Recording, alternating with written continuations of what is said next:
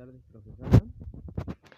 Hoy a exponerle la contaminación del aire, sus causas, cómo se generan y cómo podemos mejorarlo.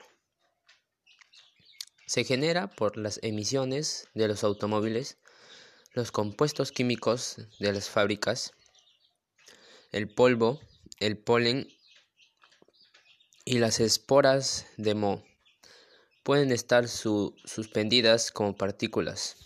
El ozono, un gas, es un componente fundamental para la contaminación del aire en las ciudades.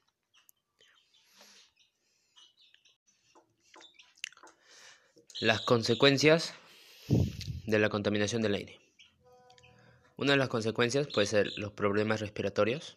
El aire contaminado puede deteriorar la salud de las personas y los animales e incluso las plantas, al contener sustancias cancerígenas o venenosas, así como las lluvias ácidas y el efecto invernadero. ¿Qué es la lluvia ácida?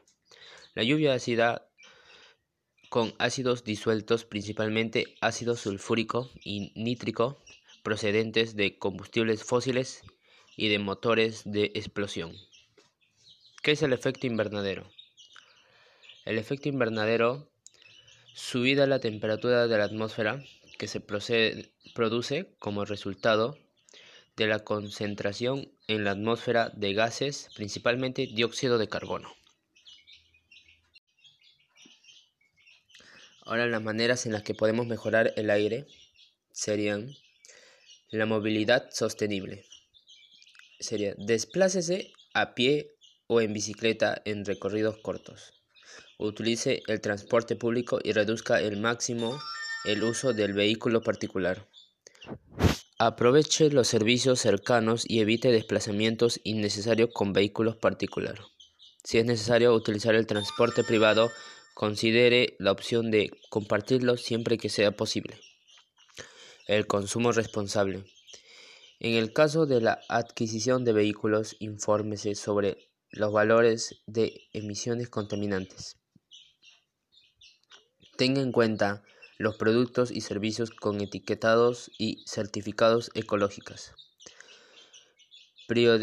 Priorice los productos locales frente a los que requieren transporte internacional. Evite artículos que contengan productos tóxicos y busque alternativas ecológicas.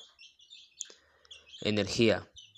Evite el derroche energético en todos los ámbitos adquiera aparatos teniendo en cuenta criterios e, de eficiencia energética.